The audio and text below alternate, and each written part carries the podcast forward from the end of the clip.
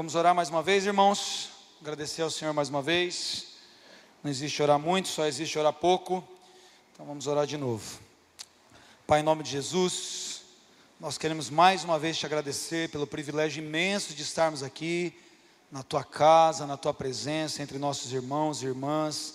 Obrigado, Senhor, por estarmos aqui nessa noite. O Senhor nos proporcionou essa noite, é um dia que o Senhor fez para que nós nos alegrássemos nele. O Senhor está ainda coroando no Senhor nessa noite agora com a tua palavra, e por isso eu quero te pedir que teu Espírito Santo venha usar a minha vida agora, Senhor, para ministrar a tua palavra e cada coração, Senhor, dos irmãos e irmãs que estão aqui, daqueles que estão ouvindo na internet, daqueles que talvez ouvirão essa palavra daqui a alguns meses ou anos, possam estar abertos para o Senhor, para que essa palavra não encontre um solo duro, um solo pedregoso, mas encontre uma terra arada, cuidada pelo Senhor para poder frutificar para a tua glória, em nome de Jesus é o que nós pedimos e cremos, e se você concorda, diga amém. Abre comigo lá em Gênesis, capítulo 24. Eu sei que eu não vou escapar das piadinhas por causa da minha sandália, irmãos, mas eu estou com a minha unha encravada, tá bom? Já fizeram várias. Eu não ligo. Não é papete do Seninha. Segundo o pastor Marley, a sandália da humildade. Made in Nazaré da Galileia. Vamos lá. Gênesis 24. Glórias a Jesus por esse texto poderoso e pela vida desse rapaz que nós vamos estudar agora aqui. Era Abraão, já idoso, bem avançado em anos, e o Senhor o havia abençoado em tudo. Disse Abraão ao seu mais antigo servo da casa, que governava tudo que ele possuía: Põe a mão por debaixo da minha coxa, para que eu te faça jurar pelo Senhor, Deus do céu e da terra, que você não tomarás esposa para o meu filho das filhas dos cananeus, entre os quais eu habito, mas irás à minha parentela e daí tomarás esposa para Isaac, meu filho. Disse-lhe o servo: Talvez não queira a mulher seguir-me para essa terra, nesse caso eu levarei teu filho à terra de onde saíste? Respondeu-lhe Abraão: Cautela, não faças voltar para lá meu filho. O Senhor Deus do céu, que me tirou da casa do meu pai, da minha terra natal, e que me falou e jurou, dizendo: A tua descendência darei essa terra, ele enviará o seu anjo que te há de preceder, e tomarás de lá esposa para meu filho. Caso a mulher não queira seguir-te, ficarás desobrigado do teu juramento. Entretanto, não levarás para lá meu filho. Com isso, pôs o servo a mão por debaixo da coxa de Abraão, seu senhor, e jurou fazer segundo o resolvido. Só até aí por enquanto. Bom, irmãos, essa é uma passagem que nós nos, nos, costumamos nos ater muito à, à segunda parte da passagem, que é quando então esse servo de Abraão Provavelmente esse servo aqui é o Damasceno, que quando Abraão já está idoso ali em Gênesis 14, que Deus aparece para ele, eu até preguei uma palavra aqui que chama para cego ver, e Abraão, Deus aparece para ele e diz que vai abençoar, e Abraão fala, o Senhor vai me abençoar com mais o quê? Abraão tinha perdido de certa forma as expectativas, porque ele já era muito idoso, e ele falou: ah, não adianta, eu tenho tudo, eu tenho riquezas, eu tenho bens, eu tenho propriedades, eu tenho escravos, eu tenho tudo que um homem podia querer ter, só não tenho um filho. E ele fala: será que esse servo aqui, um Damasceno nascido na minha casa, vai ser o herdeiro de tudo? Então, provavelmente era esse rapaz aqui, que agora já não era mais um rapaz, agora já era um cara mais experiente. Alguém que Abraão tinha extrema confiança. Nós percebemos aqui que ele disse que era o servo que governava tudo. Era o servo ali que era responsável por administrar todos os bens de Abraão. Era um homem de extrema confiança. No entanto, Abraão tem algo que é mais importante ainda, um assunto mais importante, do que a confiança que ele tem nesse servo. Por isso ele pede para fazer esse juramento. É meio curioso aqui, não sei se vocês já prestaram atenção, mas eles precisavam pôr a mão por debaixo da coxa. Irmão, isso é uma coisa um pouco constrangedora para nós aqui, que essa mão por debaixo da coxa aqui é por dentro da virilha do homem. Então, basicamente, o cara precisa colocar a mão lá mesmo, onde vocês estão achando que é. Por baixo ali, o cara tem que pegar na virilha ali para fazer esse juramento. Então, é um juramento que envolve uma questão muito séria de intimidade, de confiança, que não se faz entre quaisquer homens. São homens aqui que têm realmente uma aliança, um pacto. Isso está muito claro nesse texto aqui. Abraão fala para o camarada: você vai precisar jurar, você vai precisar colocar a mão debaixo da minha coxa aqui. É a hora que realmente um juramento ali é, na cultura que nós estamos estudando aqui, um juramento de muita importância. É um pacto aqui que não pode ser revogado, é mais do que assinar qualquer documento aqui, colocar o CPF, enfim. E Abraão pede isso para ele porque era um assunto de muita importância para Abraão. Você vê que tem um diálogo muito importante, aqui ele diz: Olha, eu estou aqui na terra dos cananeus, eu já estou idoso, eu conheço as promessas do Senhor, e eu não quero que o meu filho Isaac arrume uma mulher aqui, porque se eu permitir que isso aconteça, provavelmente era um dos últimos pedidos de Abraão.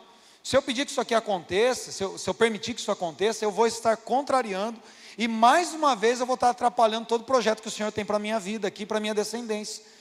Então o servo fala: ó, eu vou, eu vou fazer o que o senhor está me pedindo, mas pode ser que eu chegue lá e a menina não vai querer me acompanhar, e o que, que eu faço? Volto para a terra de onde o senhor saiu, com seus pais ali, na, onde o senhor habitou antes de vir para cá. Ele fala: de jeito nenhum, também não é para voltar para lá.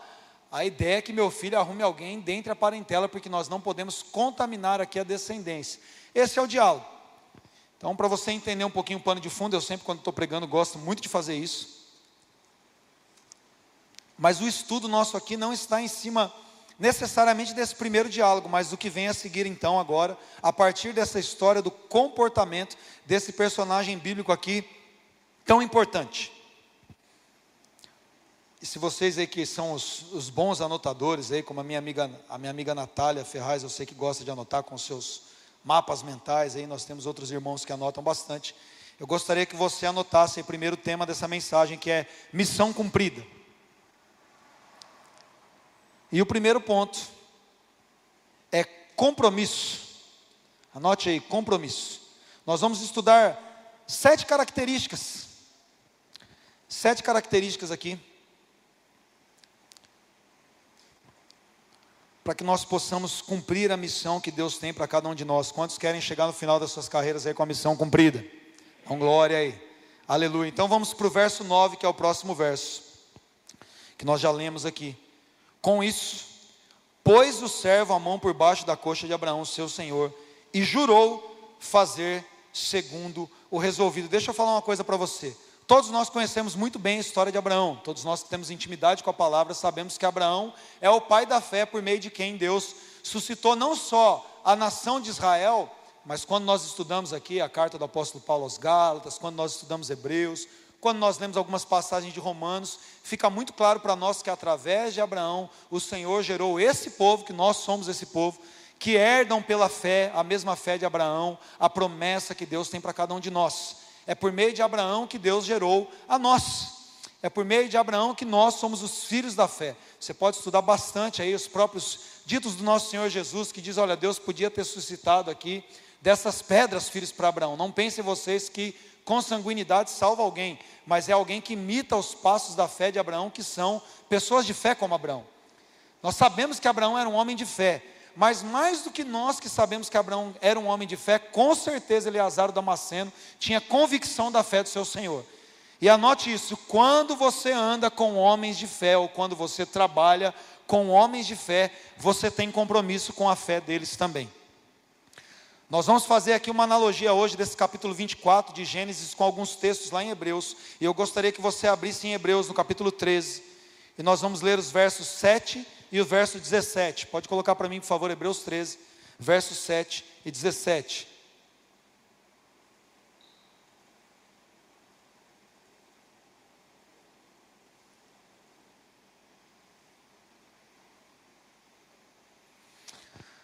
Diz assim: Lembrai-vos dos vossos guias, os quais vos pregaram a palavra de Deus, e considerando atentamente o fim da sua vida, imitai a imitai a a fé que tiveram.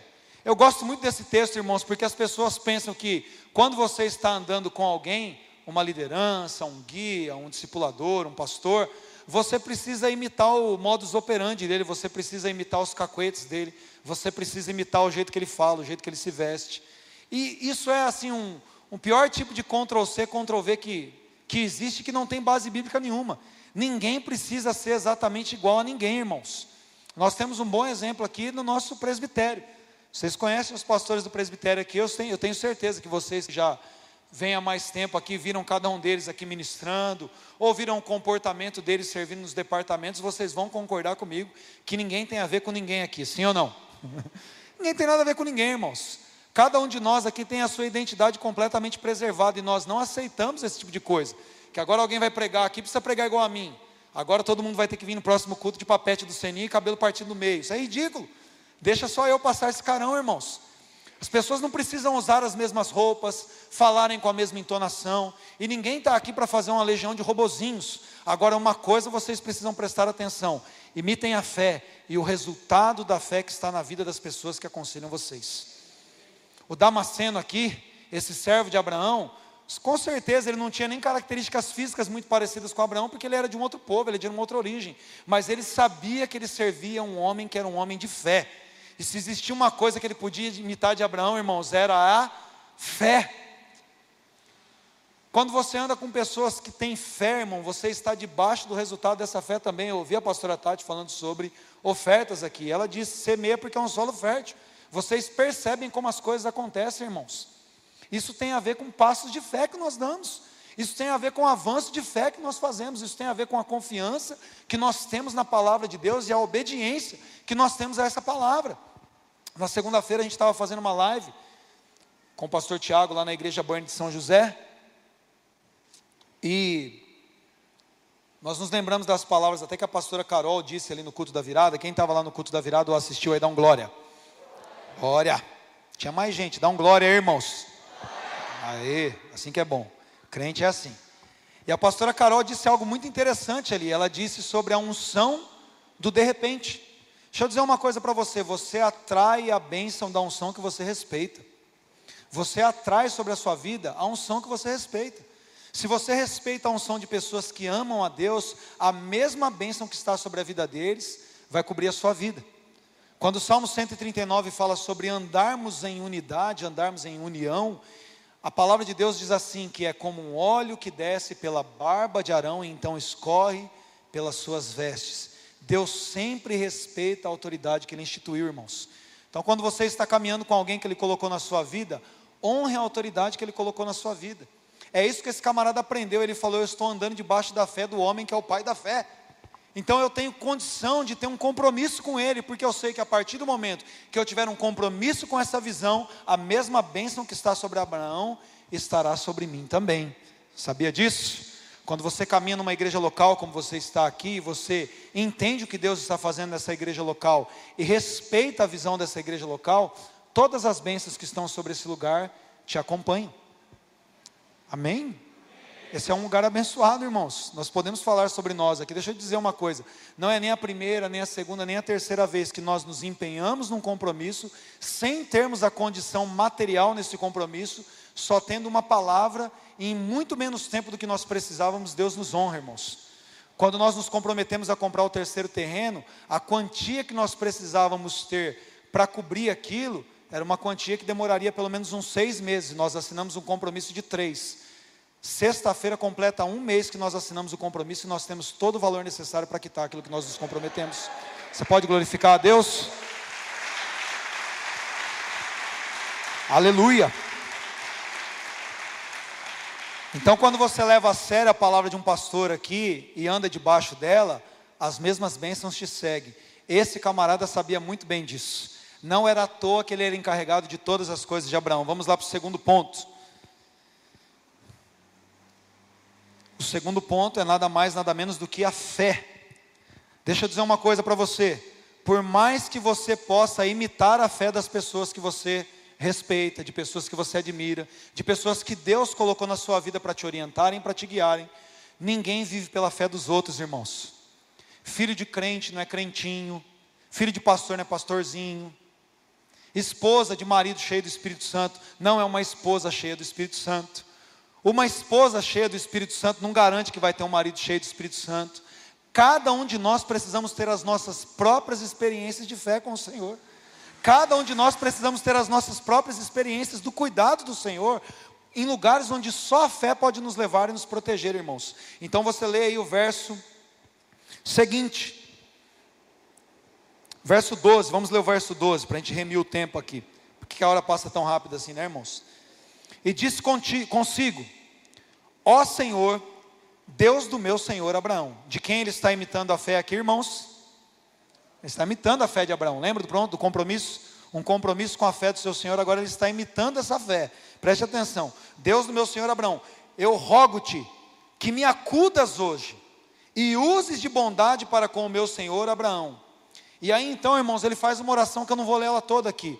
Mas ele faz um voto com o Senhor, ele fala: Eu vou estar em tal lugar, eu vou caminhar em sentido à terra do meu Senhor. E quando eu chegar lá, vai ter que ter uma moça lá. E a moça vai ter que descer, e aquela que descer e tirar a água do, do cântaro dela, e não dá apenas para mim de beber, mas para também dos meus camelos. Essa vai ser, esse vai ser o sinal de que o Senhor está coroando a minha missão. Tá? Depois você lê essa história toda, o capítulo todo de Gênesis, fala sobre isso. Eu queria que você abrisse lá em Hebreus. A gente vai ficar indo, indo e voltando. Gênesis 24 e Hebreus, tá bom? Hebreus 11, verso 6. Abra para mim na tela, Hebreus 11, 6. Diz assim: De fato, sem fé é impossível agradar a Deus, porquanto é necessário que aquele que se aproxima de Deus creia que Ele existe e que se torna um galardoador dos que o buscam, ou um recompensador, ou um abençoador, ou aquele que presenteia as pessoas que o buscam. Deixa eu dizer uma coisa para você: por mais que você esteja no ambiente de fé, por mais que você cresça num lar onde os seus pais, onde os seus avós têm uma fé maravilhosa, uma fé a ser imitada, você precisa desenvolver o seu próprio relacionamento e ter as suas próprias experiências de fé. Eu gosto muito quando Paulo está ensinando Timóteo, ele fala: Timóteo, a fé que eu vejo que teve na sua avó Eunice na sua mãe Lloyd, mas que agora também habita em você. Não é uma garantia de que seus avós tiveram fé, de que seus pais tiveram fé, de que você nasceu lá num berço evangélico, né? Meu berço era evangélico, o modelo é o Shaddai 2.0, comprado na loja gospel. Não interessa onde você nasceu, aonde você foi criado, você pode ter sido criado na escola dominical, desde o seu segundo ano, três, três anos de idade, subiu do berçário para o Burn Kids e ficou lá até os 11. Se você não tiver o seu próprio relacionamento com o Senhor, a fé de ninguém te respalda. Você não pode ser respaldado pela fé dos outros. Eu creio que esse foi o momento na vida desse homem que ele mais precisou ser provado. Porque ele se comprometeu, ele colocou a mão debaixo da coxa de Abraão e falou: Amém, eu estou comprometido com isso. Mas tão logo ele saiu dali, pegou os camelos, os presentes e foi para a terra, ele precisou fazer a sua própria prova com o Senhor. Ele falou: Deus do meu senhor Abraão, agora o chicote vai estralar para o meu lado aqui, porque agora eu não estou mais grudado nele. Abraão ficou lá, eu estou sozinho, Senhor. E agora é a hora que eu preciso que o Senhor me ensine realmente o que é o valor de confiar em Ti. Mas como nós lemos no versículo, é necessário que todos aqueles que se aproximam de Deus não creiam apenas que Deus existe, irmãos. Maturidade é passar do nível de acreditar só que Deus existe e começar a acreditar que Deus está disposto a te abençoar. Deixa eu te contar uma coisa: muitas vezes nós oramos como se nós simplesmente só acreditássemos que Deus é bom e que Ele pode fazer, mas nós não oramos acreditando que Ele vai fazer. E essa é a maior expressão de dúvida que nós temos na presença de Deus. Por quê? Quando nós oramos por, pela cura de alguém, ou quando nós oramos por uma situação que precisa de uma resposta urgente, nós não podemos apenas acreditar que Deus é bom e poderoso e que Ele pode fazer. Nós precisamos crer que Deus está disposto a fazer aquilo por aqueles que o buscam. Não é necessário apenas que nós nos aproximemos de Deus sabendo que Ele pode, é necessário que nós nos aproximemos de Deus sabendo que Ele abençoa aqueles que o buscam. Você precisa se aproximar de Deus, irmãos, não apenas sabendo que Ele é poderoso para fazer, mas sabendo que Ele tem os ouvidos inclinados, as mãos estendidas e o coração dele voltado para te abençoar quando você busca Ele. Amém? Terceiro ponto, versículo 21 de Gênesis 24. Terceira característica, a paciência. Anota aí, paciência. Anota com letra garrafal, assim, com garranchão. Igual Paulo escrevendo aos Gálatas, aí veja com que grandes letras vos escrevo. Versículo 21 diz assim: O homem a observava em silêncio atentamente. Coloca um parênteses aí na frente, na frente de paciência, escreve em silêncio e atentamente. para saber se teria o Senhor levado a bom termo a sua jornada ou não. Sabe o que está acontecendo nesse momento? Você lê depois o texto todo. Do jeito que ele havia orado, irmãos, nesse momento a coisa estava acontecendo. Ele parou diante da fonte, veio uma moça, ele viu que a moça era linda, e ela vem então ali tratar dos rebanhos. E aí ele disse que estava cansado da viagem, e ela então dá água não só para ele, mas ela disse: Não vou dar água apenas para você, mas vou dar água também para os seus camelos. Tal como ele tinha orado, estava acontecendo naquele momento. Então, naquele momento, qual é a tendência quando parece que a coisa está dando certo? Vou dar uma ajudadinha. Irmãos, já diria a turma do Chaves: muito ajuda quem pouco atrapalha. Deus não está precisando da sua ajuda. Deus sabe exatamente o que ele vai fazer, irmãos. E eu tenho certeza que se tem uma coisa que esse rapaz aprendeu foi isso: muito ajuda quem pouco atrapalha. Porque ele viu tanto que Abraão, o seu senhor, tinha atrapalhado os planos de Deus, quando ele decidiu dar uma ajudadinha. E nós sabemos também, irmãos, quando Abraão e Sara ali mancomunaram ali para tentar dar uma força para Deus, eles fizeram a pior carga da história deles. Eles geraram um povo tão poderoso quanto o povo que vinha de Isaac, depois o filho da promessa. Eles atraíram um grande problema, trazendo os ismaelitas para dentro da história, porque eles quiseram dar uma ajudadinha para Deus. As coisas estão fluindo, irmão. Fica quietinho. Espera mais um cheirinho, espera mais um pouquinho. Deixa Deus completar a obra. Filipenses capítulo 1, versículo 6 diz que aquele que começou a boa obra vai completar. Aprenda a ficar em silêncio, aprenda a ter paciência. Olha o que, que diz lá em Hebreus, no capítulo 6, no verso 12. É, marca aí Hebreus 6, 12. Abrem na tela para mim, Luiz. Para que não vos torneis indolentes, mas imitadores daqueles que pela fé e pela longanimidade ou pela grande paciência herdam as promessas. Quando você acelera demais as coisas e quando você tenta fazer do seu jeito, você não é alguém muito esperto, não. Você é alguém indolente. Você é alguém que age sem pensar. Você é alguém que age de uma maneira tola. Você é alguém que atrapalha os planos de Deus. Então, irmãos, confie no Senhor. Tenha paciência. Deus é aquele que trabalha por aqueles que nele esperam. Deus é aquele que está olhando por você. E todas as coisas que ele começa, ele termina. Amém? Quantos podem glorificar o Senhor por isso? Quarto ponto, versículo 23.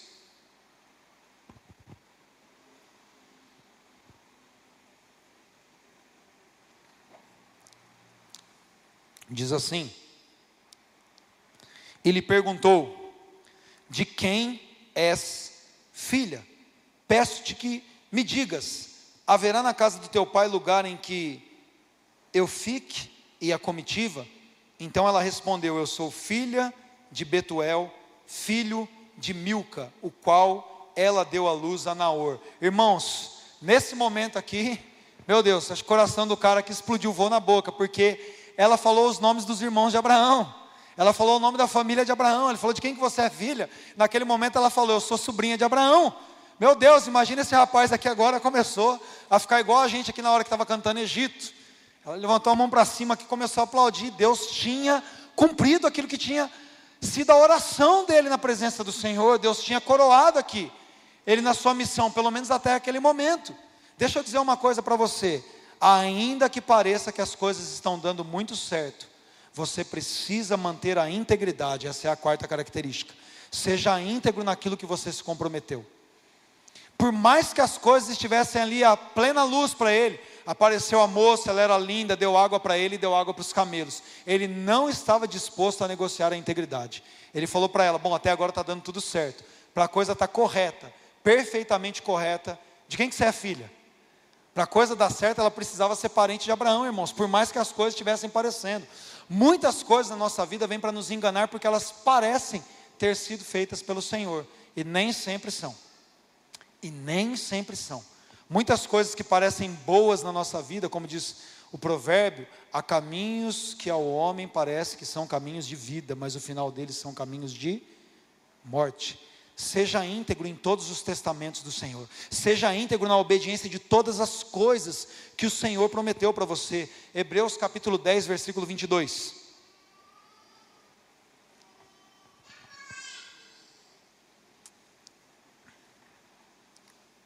aproximemo-nos com um sincero coração e em plena certeza de fé, tendo nosso coração purificado da má consciência e lavado o corpo com água pura. Irmãos, não adianta você ser alguém abençoado se você não for alguém íntegro.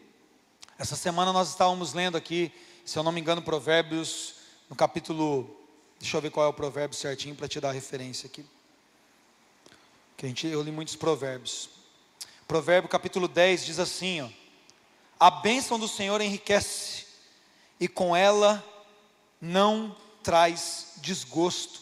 As pessoas que tentam produzir ou se aproveitar da bênção, mas negociando a integridade, são as pessoas que, por mais que tenham, continuam vivendo de uma maneira infeliz. Se você não continua andando em integridade, por mais que o Senhor esteja te abençoando, irmãos, o que você está colhendo hoje é o que você plantou ontem, mas o que você vai colher amanhã é o que você está plantando hoje. Então, você está colhendo coisas boas, provavelmente é porque você fez uma semeadura muito positiva anteriormente. Mas se agora você está debaixo das bênçãos do Senhor e você começa a negociar a sua integridade, a colheita futura vai ser daquela que nós estamos plantando hoje. Ele não estava disposto a negociar a integridade por causa da bênção. Você não pode estar disposto a negociar a sua integridade por causa de uma bênção. Amém, irmãos? Quinto ponto verso 27. Gênesis 24, verso 27.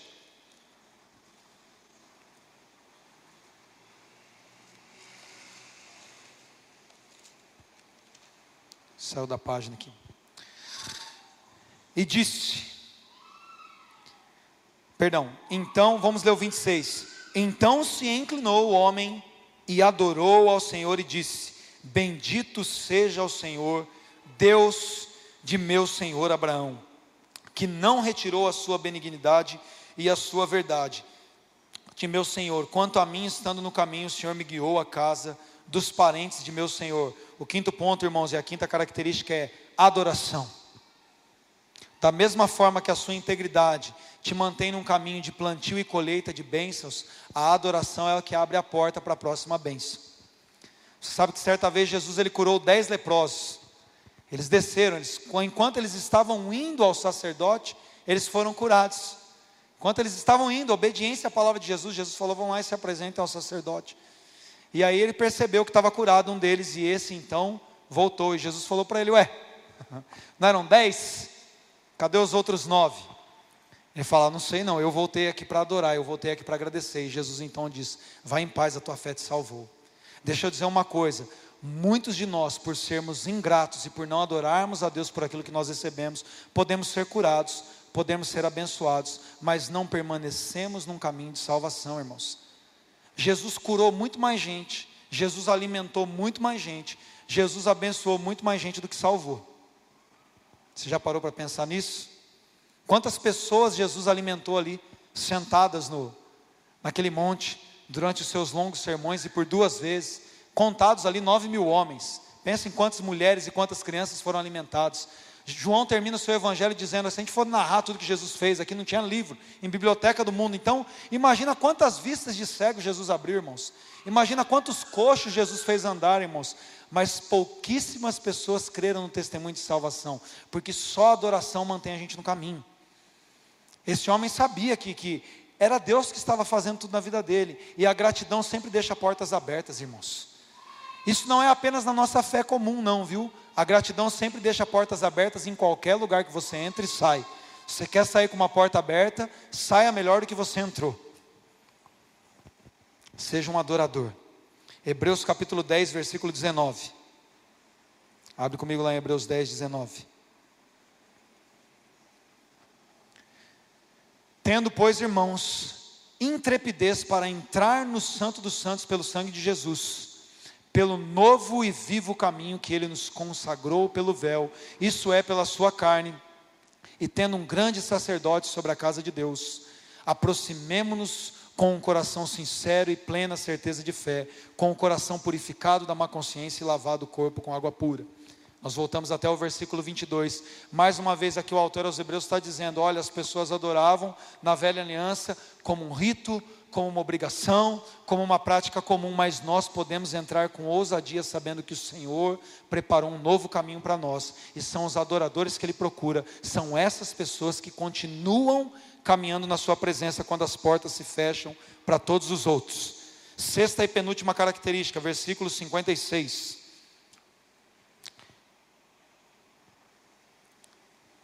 Vamos ler o versículo 55 antes. O 56 é o chave.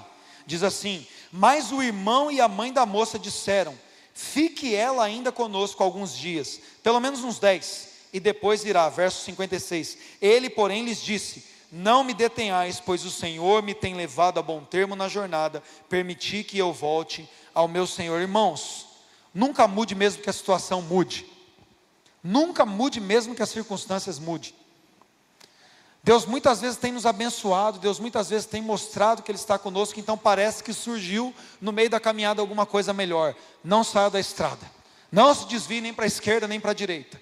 Por mais que a proposta pareça ser mais interessante, por mais que você se sinta cansado, como provavelmente ele estava, muito cansado da jornada, por mais que você pense que é hora de dar uma pausa, por mais que você pense que é hora de dar uma relaxada, depois de ter feito aquilo que você precisava fazer, nunca mude o seu foco, mesmo que as coisas mudem. A sexta característica é foco.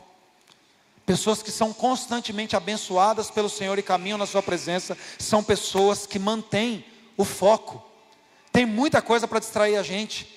Tem muitas propostas para tirar os nossos olhos daquilo que Deus colocou no nosso coração, mas você precisa se manter fiel à primeira palavra que Ele colocou no seu coração.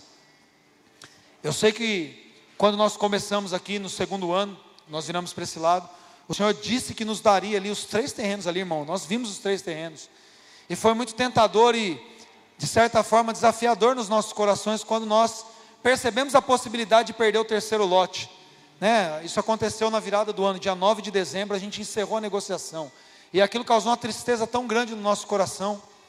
A gente falou, puxa, mas não era isso que Deus tinha falado, e nós continuamos ali então, com o coração apertado, falando, não, depois lá na frente Deus vai dar a oportunidade para a gente comprar então. Já que não deu certo agora, porque Deus nos deu uma palavra. Mas para resumir a ópera aqui, nessa brincadeira da negociação não ter dado certo e a gente ter comprado um mês depois, nós fomos abençoados e economizamos mais de 80 mil reais. Quando Deus dá uma palavra, irmão, você precisa manter essa palavra firme no seu coração. Você precisa continuar acreditando que aquilo que Deus fala, Ele não muda, então nós também não podemos mudar. Porque se você serve um Deus que não muda, você também não pode mudar no seu compromisso com Ele. Isso é ter foco.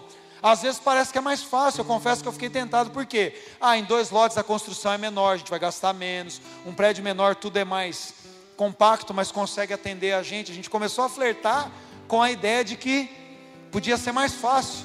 Aí eu liguei para alguns pastores que eu me aconselho também, e eles falaram a mesma coisa. Falaram, não, cara, é melhor você ter um terreno menor, isso vai facilitar um pouco para vocês, tudo que se aumenta na construção aumenta. E ele tinha razão no que ele estava falando. Mas dentro de mim eu ficava assim, com Deus falando, não é isso que eu te falei. Não foram dois lotes, eu te mostrei os três. E aí eu falei, então de alguma forma o Senhor vai fazer isso. E a, a Silvinha está ali, o pessoal da equipe de engenharia e arquitetura lembra que a gente falou, não, meu, a gente precisava do terceiro lote. Nada dava certo com o segundo lote. Tudo que a gente olhava ali não dava certo. Então, Deus nos colocou na trilha de novo. Nós voltamos para o foco, que por um pouquinho a gente tinha quase saído.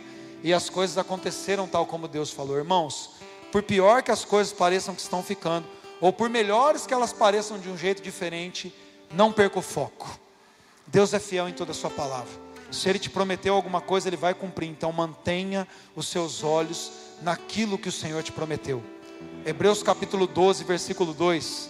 Abre lá, Hebreus 12, 2. Diz assim: tendo os olhos fitos em Jesus, o nosso Autor e Consumador da nossa fé. Com os olhos fixos em Jesus, irmãos, nós não nos distraímos. Você precisa colocar os seus olhos em Jesus. Só com os olhos em Jesus nós não nos distraímos, irmãos. Só com os nossos olhos em Jesus, os nossos corações continuam focados. Então nunca mude mesmo que a situação mude. Sétimo e último ponto: quando você caminha nos outros seis, você sempre vai ter uma missão cumprida. Note aí, missão cumprida. Versículo 67 diz assim: Isaac conduziu-a, a Rebeca, né? Até a tenda de Sara, mãe dele, e a tomou e fez dela a sua mulher. Ele a amou e assim Isaac foi consolado depois da morte da sua mãe. Esse rapaz saiu aqui da terra dos caldeus com uma missão. A missão era encontrar uma esposa para Isaac. E por ter compromisso com a fé do seu Senhor, por ter compromisso na sua palavra com aqueles que pela fé dão a promessa, por manter o seu compromisso, a sua fé, a sua paciência, a sua integridade, por não deixar de ser um adorador e por manter o foco, irmãos. Você sempre vai chegar no final da sua vida com esse sentido de missão cumprida. Como Paulo diz em 2 Timóteo, capítulo 4, versículos 7 e 8, ele diz: Eu completei a carreira, eu combati o bom combate, eu guardei a minha fé.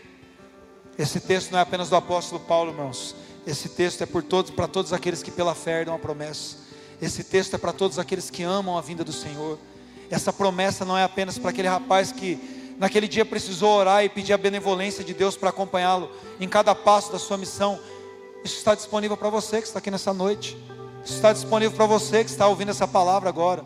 Eu não sei quais são os desafios da sua jornada, eu não sei quais são as promessas que Deus colocou no seu coração, mas eu sei que se você manter esses pontos aqui, a sua fé, o seu foco, a sua esperança no Senhor, se você continuar adorando ao Senhor mesmo quando as coisas não estiverem dando certo ou quando as coisas estiverem tentando te soprar para um outro lado, eu tenho certeza que você vai chegar no final de cada etapa da sua vida com essa sensação, com esse sentimento de dever cumprido, porque é isso que o Senhor tem para você.